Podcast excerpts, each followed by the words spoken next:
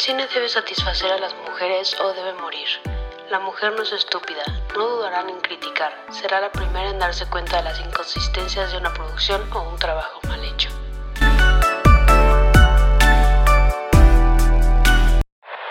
Hola, soy Regina y esto es Alfombra Roja, Vuelta Rosa. Voy al paso de los más grandes. Sí, lo sienten. ¿Los hombres van a salvar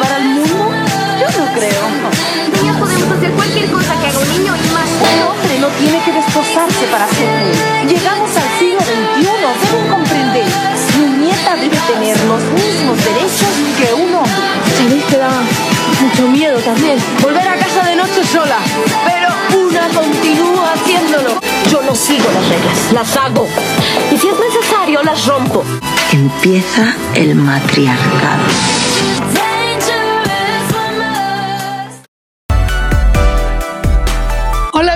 Bienvenidos a Alfombra Roja Vuelta Rosa. El día de hoy tengo una invitada muy especial y con ella nuestra primera colaboración. Hoy nos acompaña Júpiter, quien es host de Feminismo en Experto, que también es otro podcast que habla de feminismo y la verdad me tiene muy contenta que nos estés acompañando hoy porque tu, tu podcast fue uno de los que me inspiró a hacer el mío. Entonces, sí, ¿cómo estás? Bien, emocionada porque esto es algo como súper nuevo para mí.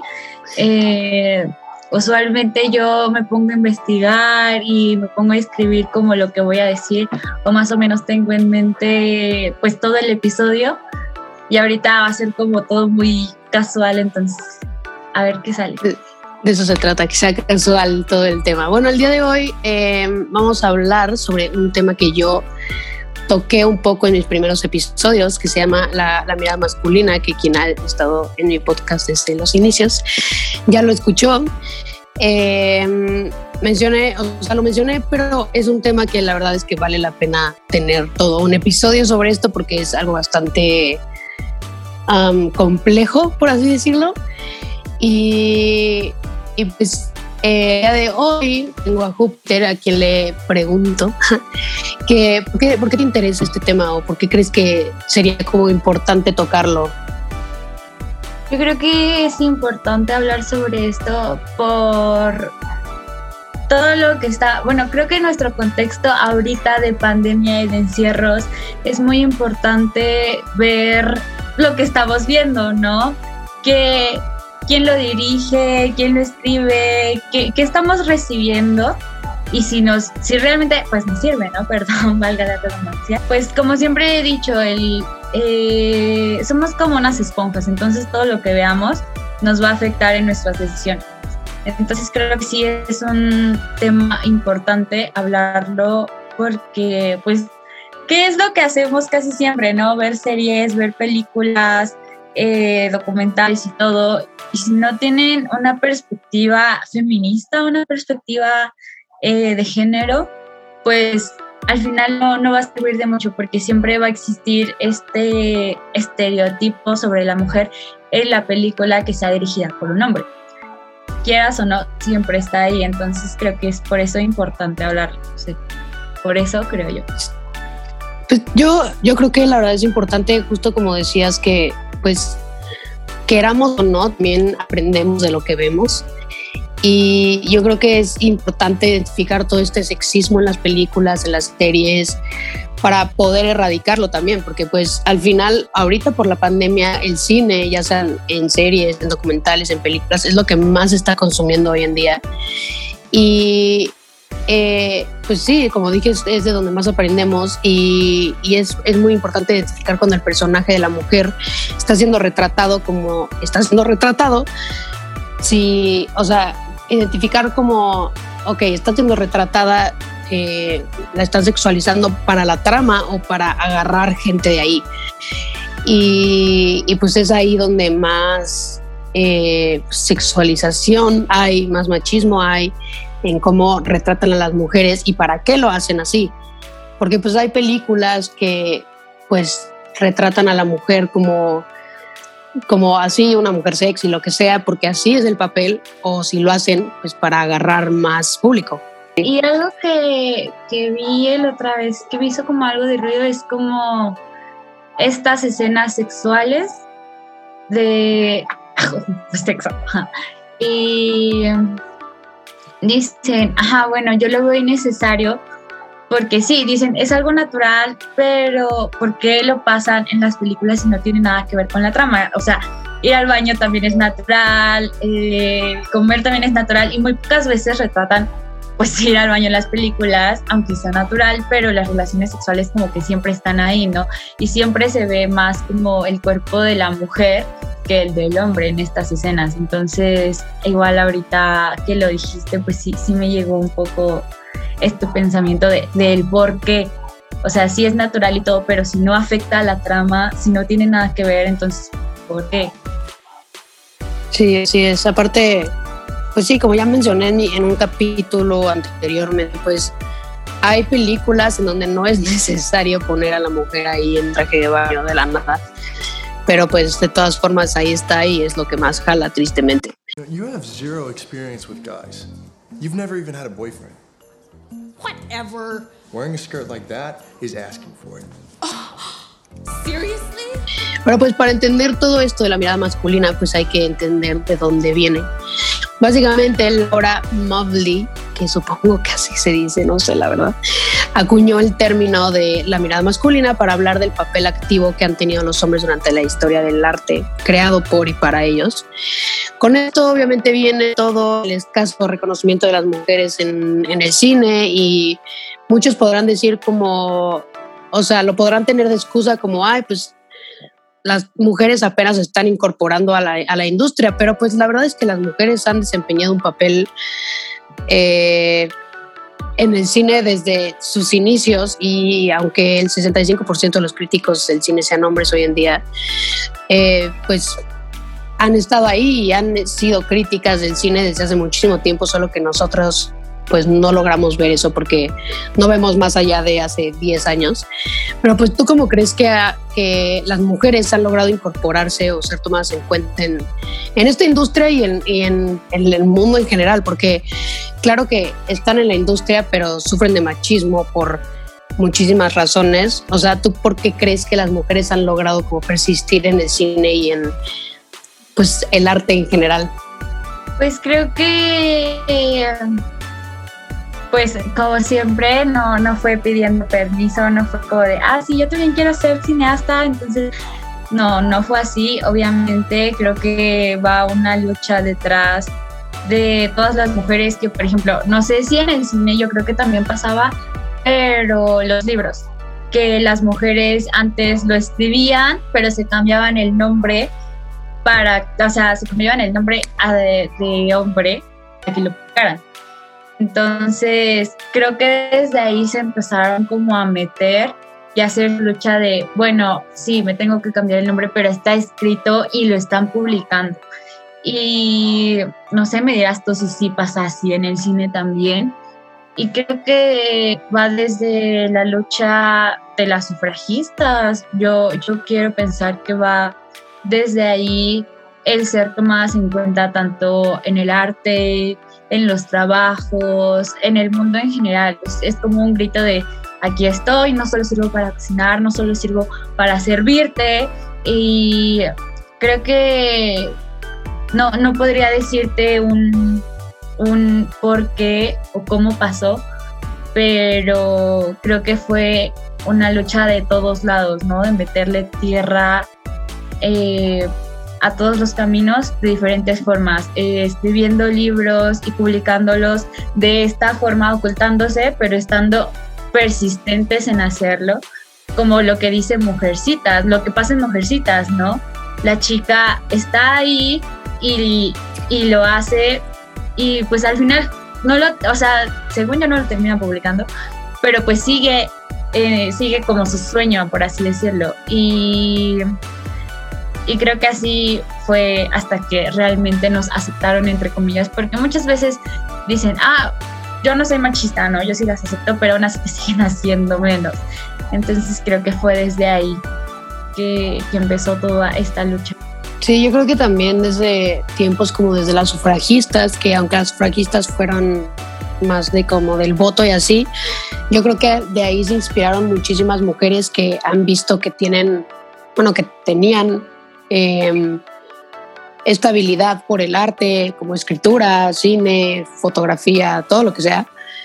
Y este, yo creo que eh, las mujeres que hoy en día hacen arte y hacen todo lo que pues se les da la gana, eh, de todas formas viven a un, o sea, un machismo así de que, ok, haces arte, pero pues vemos en los Oscars, hay, este año vi que hay muchísimas mujeres nominadas, pero de todas formas los hombres siguen siendo como que los que más son nominados o los que más son eh, premiados. No, y no lo digo porque lo hacen de forma machista, sino porque pues también es algo que apenas están haciendo, es algo que apenas está logrando y pues yo creo que sí desde, desde esos tiempos de la aquí fue cuando las mujeres empezaron a luchar más por sus sueños en vez de hacer lo que les tocaba hacer, entre comillas.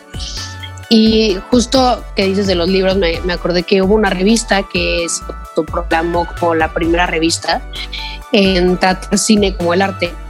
Y fue esa, esa revista fue hecha con, o por una mujer llamada Breyer o algo así. Y esa revista se llama Close Up. Y en 1922, una mujer llamada C.A. Lejeune, según yo se pronuncia, no lo sé, empezó a escribir para Manchester, que es otra revista, Manchester Guardian, y empezó a escribir críticas para, para, para empresarios, que pues no sé, o sea, tengo como un, un eh, tema raro ahí, pero quiero saber como qué opinas tú como de de cómo las opiniones de las mujeres no son tomadas en cuenta igual que los hombres. O sea, siempre va a existir como este trip de mansplaining cuando tú estás explicando algo y el güey como, no, no, no, mira, es así, pero digo exactamente lo mismo que tú, pero con diferentes palabras. ¿Por qué tú crees que las mujeres, o sea, no son tomadas en cuenta, ajá, pues, sufren, sufren ese tipo de, de, de, ok, quiero decir esto y quiero opinar sobre esto, pero las minimizan por alguna razón, así sea para crítica de cine o crítica de la vida en general. Cualquier cosa. Ay, pues no sé, o sea, a mí me ha pasado muchísimo que en mi escuela, pues sí, mi escuela es de ciencias biológicas, área 2, y aunque hay muchas mujeres, eh, siguen este, bueno, los hombres que hay siguen este patrón de área 2 o medicina o ciencias de la tierra no es para mujeres, deben de estar en administración y esto. Entonces, eh, me pasa mucho de que yo hablo y va el típico güey que dice, ah, no, es que es así, y dice exactamente lo mismo que yo. Y creo que el porque es el sistema que los ha educado a creer que son mejores en cualquier sentido que las mujeres.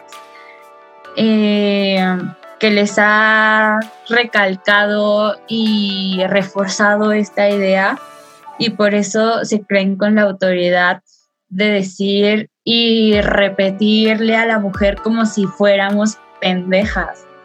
Entonces, eh, es una educación machista porque, bueno, yo conozco a hombres que, no, no voy a decir que, que no son machistas porque yo tengo la idea de que todos los hombres son machistas, todos los hombres son posibles agresores, eh, porque todos están bajo el mismo sistema, ¿no?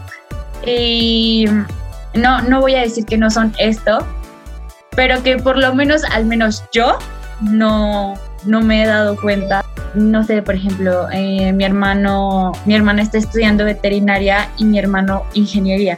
mi hermana dice algo de su carrera y yo crecí en una educación machista y mi hermano va y dice, es que no, yo no creo que sea así. Yo no creo que los perros no se mueran por comer chocolate o algo así. Y es como de, o sea, ella está estudiando veterinaria, pero yo creo que se basa más en, una educa en la educación que, llega, que llevas, perdón no, no creo que haya otra razón. Si no tuviéramos un sistema que, que les enseña esto y que aparte los cobija y les dice, ah, sí, tú por ser hombre estás bien, no existiría esto. Yo creo que aparte está esta parte de, por ejemplo, estudiar arte, ah, que pues pasa para las mujeres y para los hombres. Es como, ay, no, no te va a dejar dinero, no sé qué. Pero la verdad es que yo he visto más peleado el que quiere estudiar un hombre a qué quiere estudiar una mujer. O sea, si un hombre dice como, ay, quiero estudiar cualquier carrera, pues como que se apoya y, como que no lo ven, o sea, dicen como, ay, va a ser un super doctor o va a ser un super lo que sea. Pero cuando una mujer dice como, ay, quiero ser doctora o algo así, como que se quedan como bajo ese, uh, por ejemplo, ese, ese, esa, esa, ah, esa mentalidad como de, ay, no, pero es que las mujeres son muy, muy sensibles para ser eh, abogadas o muy sensibles para ser doctoras. Y es como, güey, o cuando una mujer ya es doctora, en vez de decirla como, o sea, referirse a ella como, oye, eh, doctora, no sé qué, eh, señorita, no sé qué, no, güey, no soy señorita, güey, soy doctora, mm, estudié pinches 12 años de mi vida o más para que vengas y me dices señorita, o sea, yo creo que también esa parte de, o sea, por ejemplo, en mi carrera hay más, o por lo menos en mi grupo, pues, hay más hombres que mujeres.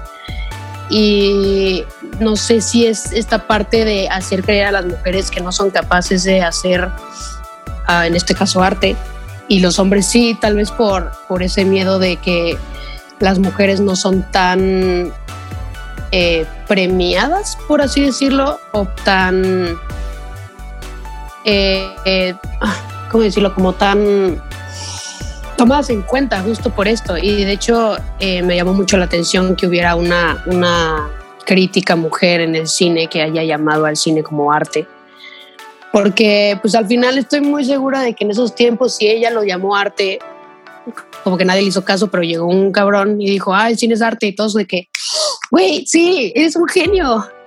Y esa parte como que me... Ah. Sí, pasa en todo. Apenas vi una noticia de que Bad Bunny se pintó las, el los pelos de las axilas rosas y toda la prensa le aplaudió y dijo, no, está rompiendo estereotipos y que no sé qué. Y hace cuatro o cinco años lo hizo Miley Cyrus y todos los medios a criticarla, ¿no? Lo mismo, lo que pasa con Harry Styles, que es como el icono ahorita este, masculino más como adorado y pues que se viste como quiere y está bien, ¿no? O sea, al final la ropa yo pienso que no tiene género pero tampoco, o sea, si estás queriendo romper un estereotipo, no digas que lo estás queriendo romper, porque al final lo perpetúas más. O sea, es como de, ay, sí, véanme, me estoy poniendo un vestido de mujer, soy súper liberal, y es como de, o sea, estás diciendo que es para mujer, es, es exactamente lo mismo y hasta está peor, ¿no? Y, y pues siempre, siempre se ha visto así, que lo que hagan los hombres en su mayoría está bien tienen razones para hacerlo y, y porque son más inteligentes y todo esto y todo lo que hagan, todo lo que digan está correcto. Pero cuando una mujer llega y dice exactamente lo mismo, es como de, no, ¿por qué? Pero pues volvemos a lo mismo, es este sistema que siempre les ha hecho creer que son dioses del Olimpo. Y pues es un pedo bajarlos del pedestal.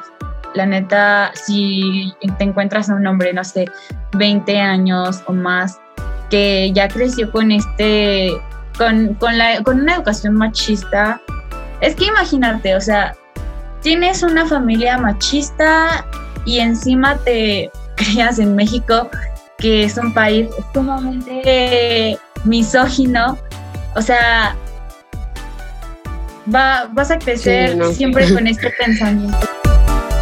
Creo que los micromachismos, bueno, los micromachismos llamados así, yo no me gusta decirles así, eh, que es el mansplaining, eh, perpetúan más la violencia hacia la mujer y no se dan cuenta. Y lo dicen como si fuera algo leve, pero pues al final no.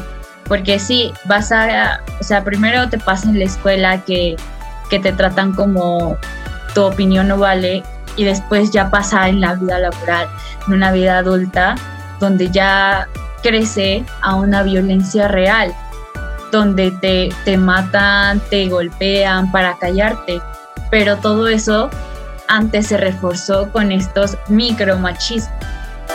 Hay algo, o sea, como que ya saliéndonos un poco del tema, eh, hay algo que me interesó muchísimo que eh, Mobley, que es la, es la mujer que, que acuñó el, el nombre de, de, mirada masculina, se basa en la teoría sexual de Freud, que es una teoría sobre el comportamiento sexual femenino, según la cual el deseo sexual subconsciente y la energía, o sea, habla, habla de el deseo sexual subconsciente y la energía sexual eh, pues, masculina.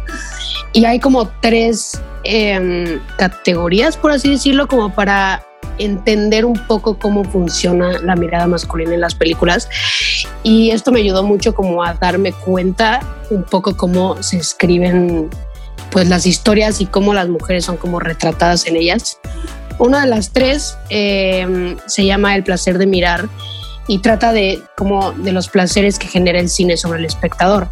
Y esos son por un lado el placer a una persona como objeto y el, el papel pasivo de la mujer como objeto sexual y de observación.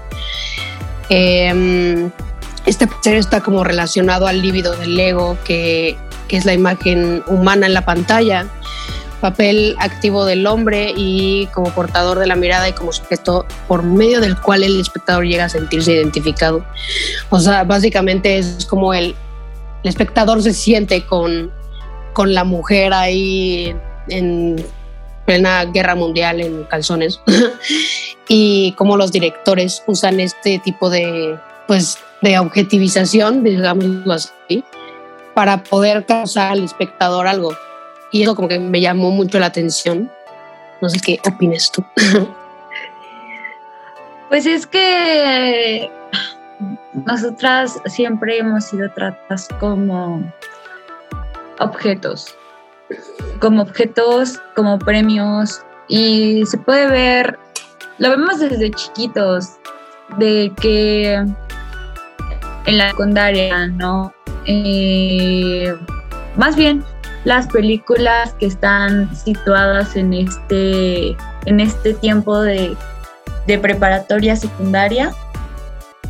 Y pasa el típico chico guapo que se intenta ligar a la morra popular. Y al final lo hace y la terminan viendo como un premio. Como un, ah, sí, y, y es como el macho alfa porque se ganó a esta morra. Y es como de, o sea, no, no tendría que subir tu puesto social de ninguna forma el estar con alguien o no, porque entonces eh, nos estás viendo y nos, más bien nos estás cosificando. Pero es que, ay, no sé, voy a sonar muy, muy repetitiva, pero pues es que todo se basa en el sistema, ¿no?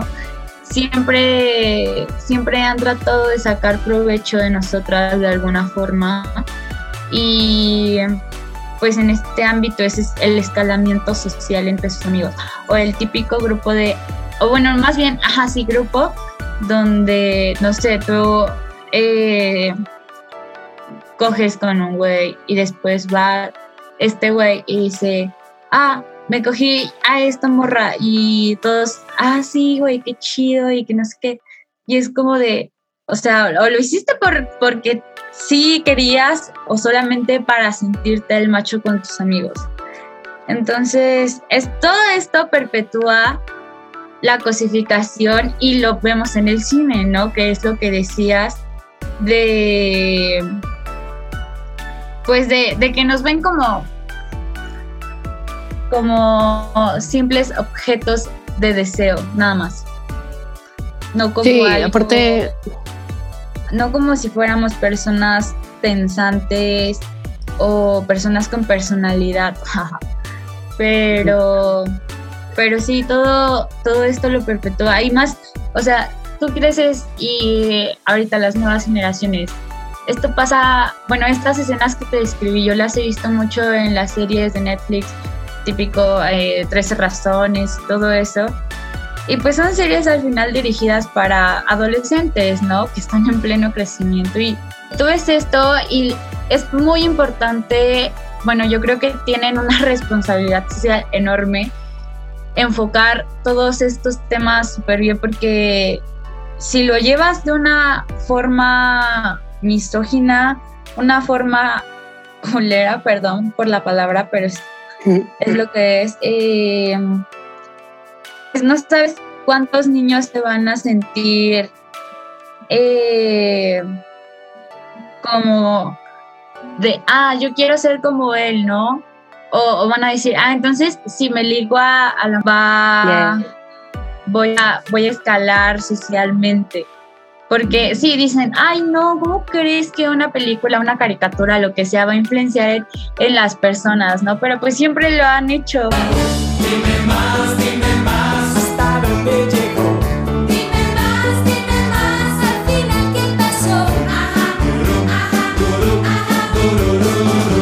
Eh, se ve mucho en, en películas como que lo romantizan muchísimo, tipo Vaselina cuando Dani está contando todo lo que hizo con Sandy y todos de que, wow, no sé qué, cuéntanos más, por favor. Y le hiciste esto, le hiciste aquello, pero cuando Rizzo habló abiertamente que, o no, alguien, no me acuerdo quién dijo, que, Ajá, es que había, que había que había estado con este otro güey que se había embarazado y se armó un desmadre y le empezaron a decir puta y así y, y no, no, no, nada más en Vaselina, y lo peor es que hay muchísimas series o películas hoy en día que siguen normalizando eso de que uh, para ellos somos un premio y, para, y si nosotras hacemos exactamente lo mismo que hacen ellos, no, hombre, somos la escoria de la humanidad y la sociedad y deberíamos eh, ir a restar. Sí. Y bueno, el, otro punto que, trata esto es el de siempre sonriente, que yo lo resumiría como de en las películas eh, y en general retratan a la mujer antes de, de una relación como súper diva, súper yo puedo con todo. Y cuando ya está en una relación, cuando ya elige eh, a, pues sí, un, noviazgo, como que se le pierde toda la magia. Y esto creo que también se ve ya no solo en las películas, creo que en la vida real eh, pasa mucho, eh, tanto, bueno, no sé, sí le pasa al hombre el, este comentario de, ay, los hombres después de que se casan pierden todo el chiste o se ponen gordos, no sé qué. Pero, eh, y lo hablé un poco en, el, en los privilegios que tienen los hombres en ese capítulo, lo toqué, y es que a ellos solo se les señala su apariencia, pero a nosotras siempre se nos ha visto en el casamiento como sirvientas o en el noviazgo como complacientes hacia el otro. Y eso, pues obviamente nos hace perder como nuestro brillo. No sé si llamarlo así está bien, pero, pero pues cuántas veces, y no, incluso personalmente, cuántas veces hemos visto que una de nuestras amigas está con un güey todo tóxico y ella ya se ve súper apagada, súper triste, súper todo. Y es cuando sale de esa relación, otra vez vuelve como a, a ser ella misma, ¿no? Y es... Renace. Ajá, y es aquí la pregunta, ¿qué tan tóxico, qué tan absorbente, qué, qué tan mal está esta relación y qué tan mal siguen perpetuando esto para que estando solas podamos y estando acompañadas no? O sea, cómo hemos construido el amor que es una carga para nosotras y es como algo X para ellos. Entonces, pues sí, está, está bien, bien horrible el sistema del amor romántico, de cómo nos, bueno, pues siempre nos han cargado más la mano nosotras y viene justamente a esto, este tema de, es que las mujeres maduran más rápido. No, no es cierto. Nos han obligado a madurar más rápido. Nos han obligado a, a ¿cómo se llama? Maternizar personas que no nacen de nuestro vientre, hacer... Eh, nos han obligado a tener cargas domésticas desde que estamos chicas y si no son cargas domésticas como tal, nos dirigen para allá, los juguetes, todo, todo, todo. eh, es como el, ya, ya sabes a lo que vas, ¿no? Eh, de una vez te vamos enseñando cómo va a ser tu vida. Entonces, pues sí. Y esto pues obviamente se perpetúa más con, con, con, lo que muestran en las películas sobre un noviazgo, un, el antes y un después de un noviazgo visto de la mujer. Y aparte, ah, yo la verdad es que no había notado hasta ahora que lo hablamos, que lo investigué, esa parte justo de, de perder como el, ah, el sentirse las diosas que somos, básicamente. o sea, yo he vivido en carne propia eso de perderte a ti mismo por alguien más sin darte cuenta, porque ni siquiera te das cuenta, cuando estás ahí no te das cuenta hasta que alguien te dice y dices como, güey, y ves las fotos de antes, yo, yo veía mis fotos como de esos tiempos y decía como, madres, güey, ¿qué es esto? O sea, y nivel hasta físico se nota que no eres la misma persona. Y justo como cuando ya sales como de eso, ya así renaces, como dijiste, y, y es horrible porque en, muchísimas películas eh, hasta nosotras mismas romantizamos las acciones que pasan. Por ejemplo, en la película de The Notebook, como básicamente el güey la obliga a salir con él y tiene una relación extremadamente tóxica y se pelean 24/7, pero todos de que, ay, sí, yo quiero que me lea todas nuestras peleas cuando pierda la memoria. Y es como, güey, no. O Ah. pues ya, o sea, muy, ya obviamente después tocaré como esa parte del amor romántico en películas, porque hay muchísimas películas de donde puedo sacar ese tema. Y mm, este, esta parte, y yo fui una de esas personas que dije, ay, sí, qué bonita relación.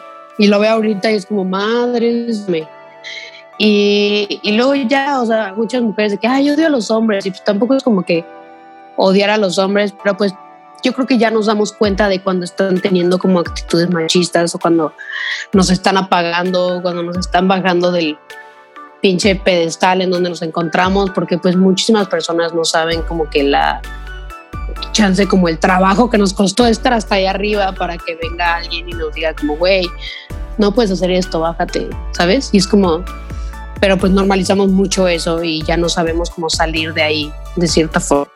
Creo que esto, ajá, pues sí, siempre cuando salimos de esta relación es como de, ay, no, porque porque fui así o porque lo permití o, o por qué esto, pero pues creo que echarnos la culpa tampoco como que sirve mucho, al final es volver a culpabilizar a las morras por estar ahí. Eh, creo que es más bien darnos cuenta qué sistema nos hizo ver que eso estaba bien.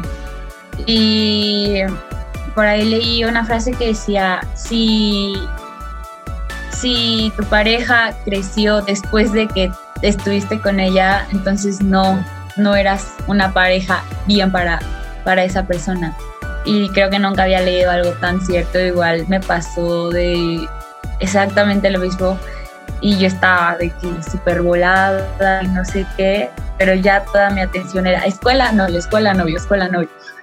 Y no me di cuenta que dejé a mis amigos y no me di cuenta que dejé a mi familia hasta que, que me dijeron y yo seguía de que no, no es cierto, ¿no?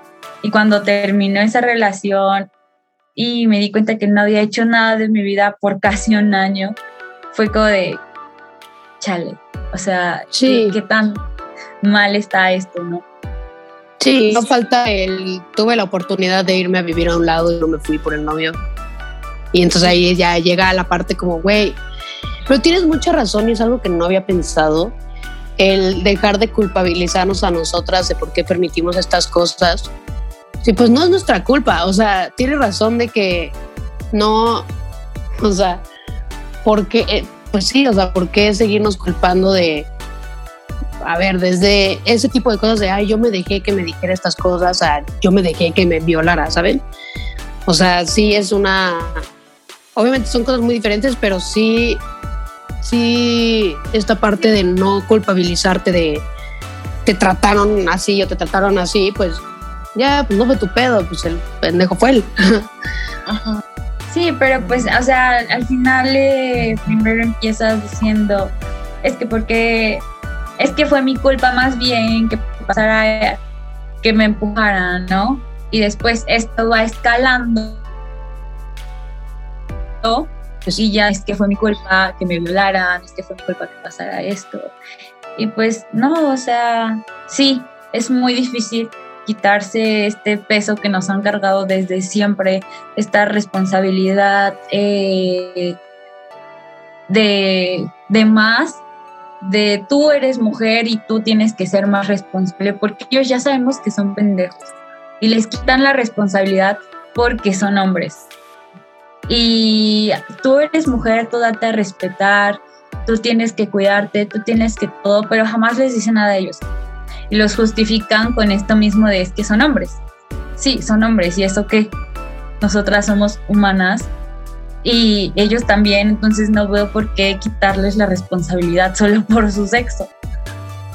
Pero, pero sí, más, que, más que decir por qué me dejé, porque esto es ver el, el contexto en el que lo vivimos y ver desde dónde inició, justamente para que ya no se vuelva a repetir, para ya localizar estas señales y decir, ya, bye, desde el primer inicio, y ya no volver a caer en esto del amor romántico.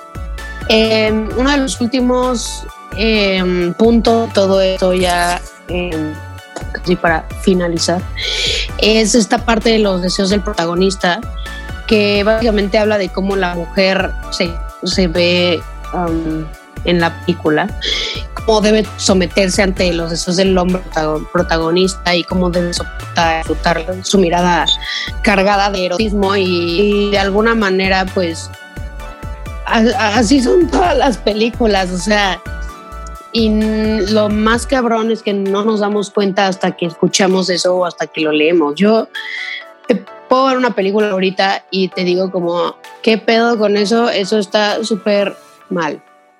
Y me, me, gusta como darme cuenta de estas cosas porque así yo que, como ustedes saben, estoy estudiando cine, pues no repetir esas cosas. Justo quiero tomar un curso que es de cómo construir personajes eh, en base a no caer en esto del machismo y cómo construir los personajes para que no sea machista la historia. Y se me hace muy interesante y espero realmente tomarlo porque sí me interesa pues cambiar esta parte de la historia del cine, o sea, no usar a la mujer como carnada para tener más vistas, eh, no ponerla en calzones cuando está luchando con aliens, eh, cosas así que suenan muy estúpidas y que me podrían decir como, ah, Regina, pero o sea, X, pues así es la trama. ¿Y por qué debería ser así la trama? O sea, güey, tú estás, o sea, ¿cuándo en tu vida crees que va a haber una guerra mundial y tú vas a estar ahí en calzones?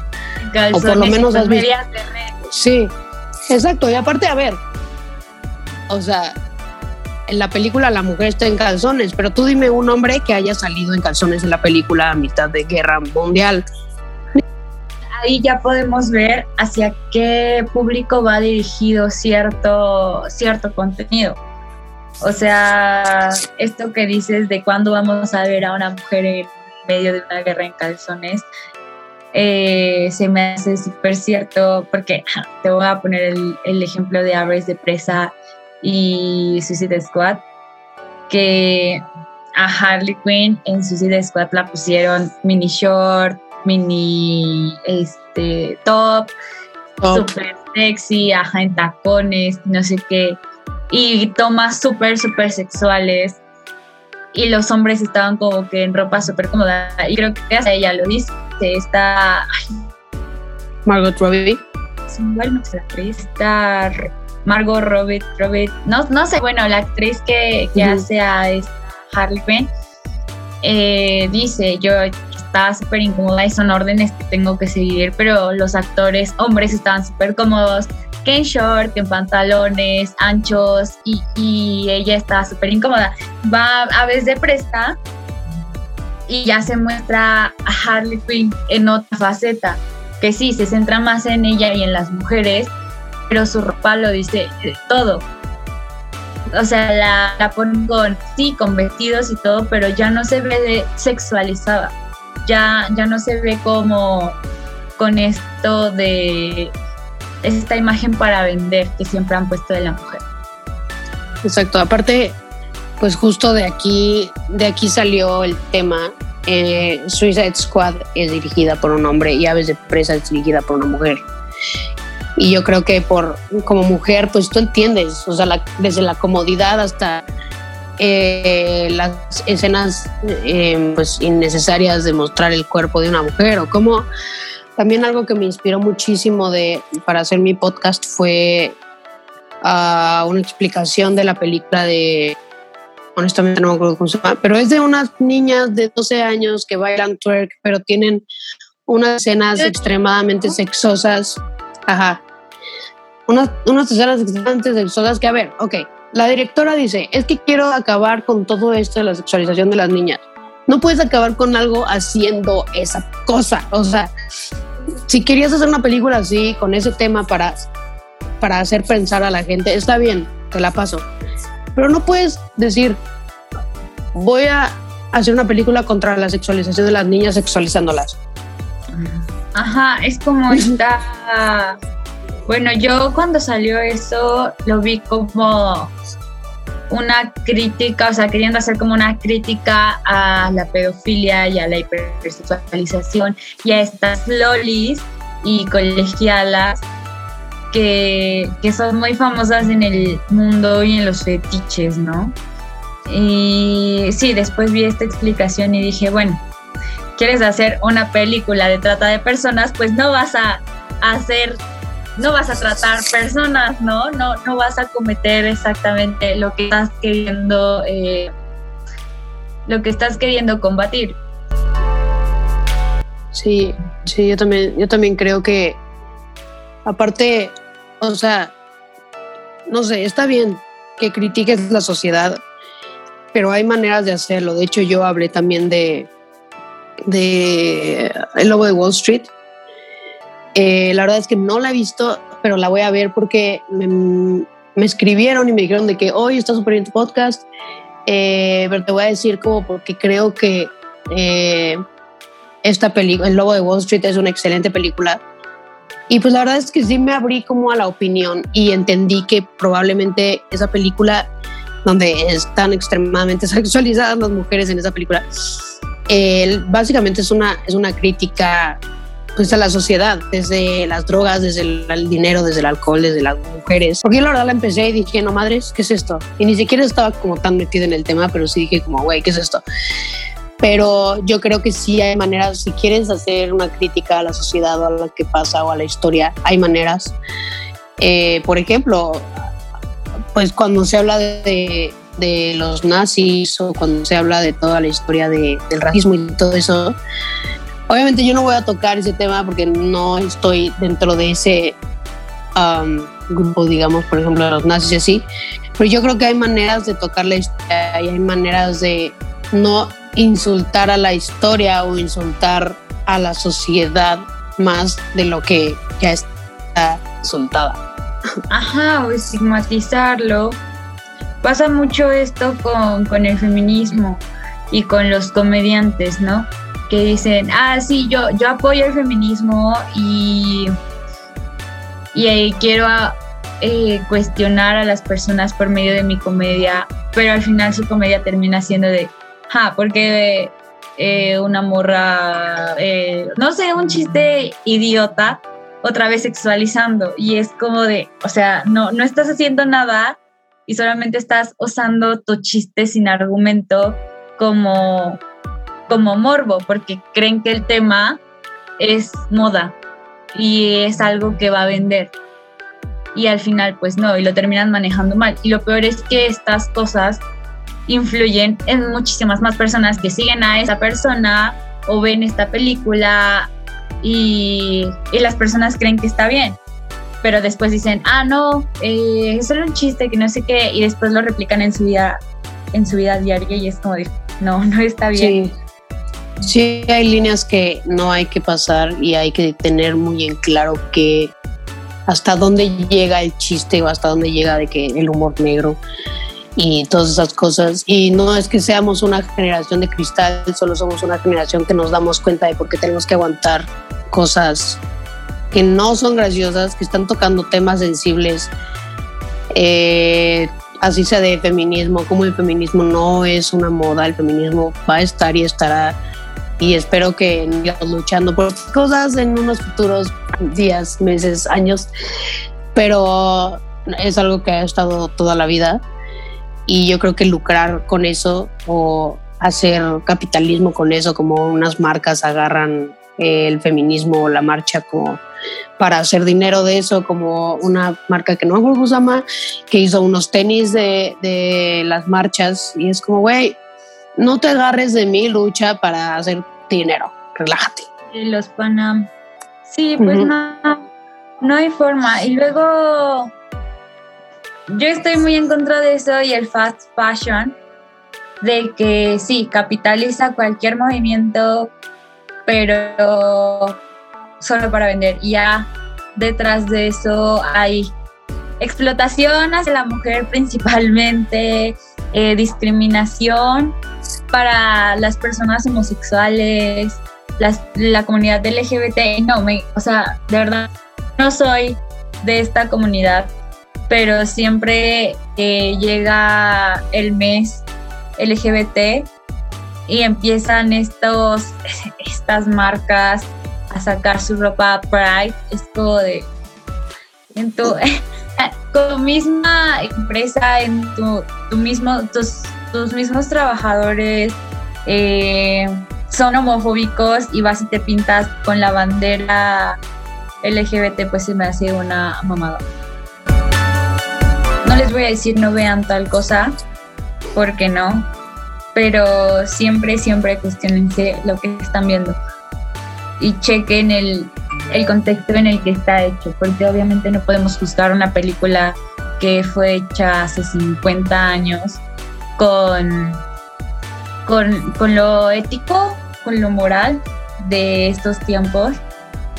Y si la quieres seguir viendo, no hay pedo, pela, pero sí, sí cuestionate lo que estás viendo y, y deja en la pantalla lo que está en la pantalla. Y ya, creo que eso sería todo. Exacto. Sí, pues muchísimas gracias por estar aquí. Me encantó platicar contigo. La verdad es que sí son temas que se tienen que tocar para que la gente entienda qué es lo que está pasando, qué es lo que está viendo, qué es lo que está consumiendo y qué es lo que está pagando por ver. Y pues sí, como dices, dejar lo que está en la pantalla en la pantalla. Y pues nada, pues gracias por estar aquí y pues espero que tenerte en algún otro momento de la vida por aquí. gracias a ti por abrirme el espacio.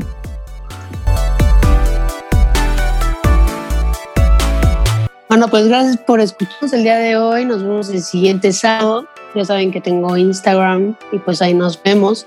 También les voy a dejar las redes sociales de Feminismo Inexperto. Váyanse a dar una vuelta por su casa porque está muy cool. Está eh, súper fácil de, de, entender los temas y están súper bien explicados y la verdad es que Júpiter cae bien, cae bien al oído.